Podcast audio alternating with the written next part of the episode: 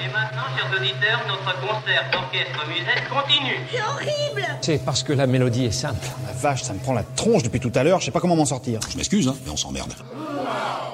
Savoir inutile numéro 6789. Le concert le plus long du monde a commencé en 2001. Et vous serez déjà mort quand il s'achèvera. C'était horrible. Les savoirs inutiles néons. Les savoirs inutiles. Savoirs inutiles.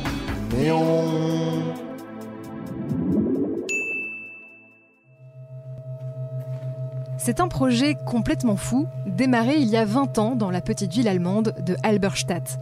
Là-bas, au cœur de l'église médiévale Saint-Bucardi, un orgue joue une mélodie sans interruption depuis le 5 septembre 2001. Et le plus dingue, c'est qu'il n'est pas prêt de s'arrêter. Bien au contraire. Le morceau qui est joué, pendant que je vous parle, ne prendra fin qu'en 2640, ce qui donne un concert d'une durée totale de 639 ans. Derrière ce morceau interminable, on retrouve le compositeur américain John Cage. Et John Cage, son truc, c'était de faire des expérimentations musicales un peu farfelues. Son œuvre la plus célèbre, par exemple, c'est un morceau entièrement silencieux de 4 minutes et 33 secondes qu'il a appelé, en toute logique, 4 minutes et 33 secondes. Voilà, vous voyez un peu le personnage. C'est fou. C'est un malade, ce mec. Et puis, en 1985, il compose une pièce pour piano intitulée As Slow as Possible, littéralement aussi lentement que possible.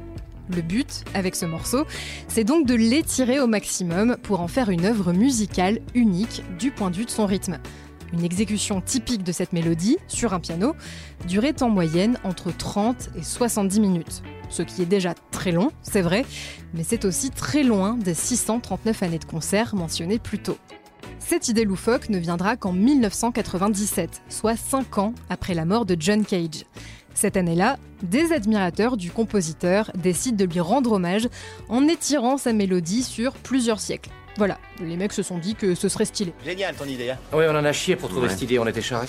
Pour ça, la partition du musicien est retravaillée pour être jouée non plus sur un piano mais sur un orgue, un instrument qui permet de tenir les notes indéfiniment et de manière automatique, sans musicien derrière, en gros. Alors vous allez me dire, mais pourquoi elle doit durer 639 ans la mélodie? Pourquoi pas 640 ans ou 700 ans? Eh bien c'est tout sauf un hasard. Rien n'arrive par hasard. Ça c'est vrai ça Quand la mélodie a commencé à être jouée, en septembre 2001, l'orgue de l'église fêtait son 639e anniversaire. Et si le concert a débuté un 5 septembre, ce n'est pas un hasard non plus, puisqu'il s'agit de la date d'anniversaire de John Cage. Voilà, tout s'explique.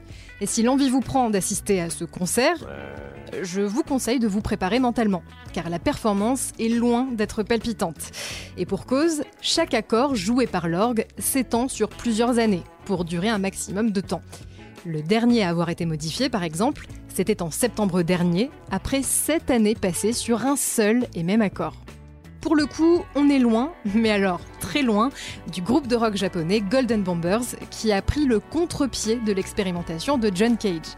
En 2017, les quatre musiciens ont joué le concert le plus court du monde sur une scène de Tokyo. Il a duré très exactement 8 secondes. Mais ça, c'est vraiment inutile de le savoir. Vous avez aimé ce podcast? Alors abonnez-vous sur votre plateforme préférée, faites-le connaître, laissez-nous des commentaires. On se retrouve aussi sur le compte Insta des Savoirs Inutiles Néon pour un format vidéo inédit chaque semaine. Et sur notre appli iOS et Android. Et enfin, les Savoirs Inutiles, c'est sur le site neonmag.fr et dans le magazine papier, tous les deux mois en kiosque.